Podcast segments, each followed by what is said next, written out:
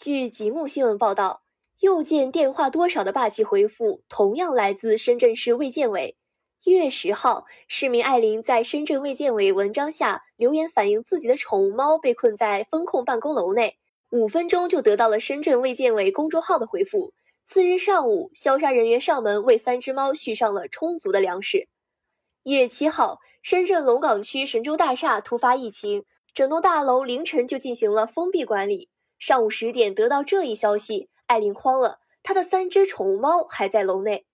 艾琳在神州大厦的一家公司做销售，春节前她需要频繁出差，于是将猫咪一直寄养在公司，打算放春节假之前再接回家。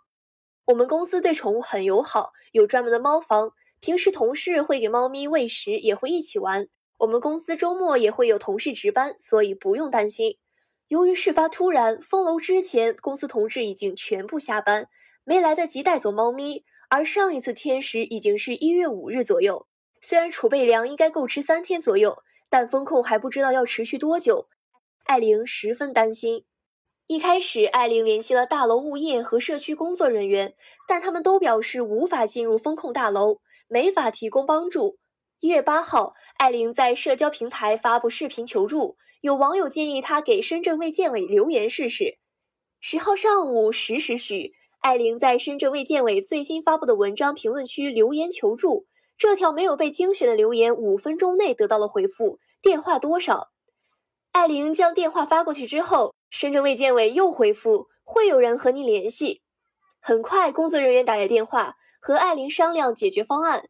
对方告诉艾琳，第二天消杀人员需要进入大厦进行消杀，可以顺便帮忙喂猫。他只需要把水和猫粮等送到大厦警卫处即可。十一号上午九点，艾琳和朋友将自动喂食器、水和猫粮送到神州大厦警卫处。之后，消杀人员将物资消杀并带入大厦。两个小时之后，艾琳就接到了消杀人员的反馈图片，水和猫粮已经添置好，猫咪的状态看起来也不错。艾琳的心终于可以稍微放下，她调侃道：“还好我家猫很坚强，平时吃好喝好，体质健强，看起来都没有大问题。”艾琳表示，自己在深圳工作已经三年了。通过这件事，感到生活在深圳是一件幸运的事情。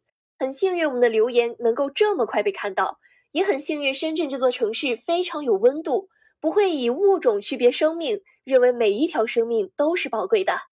也很感谢深圳卫健委帮助我们这么快就解决了问题。感谢收听羊城晚报广东头条，我是主播佳田。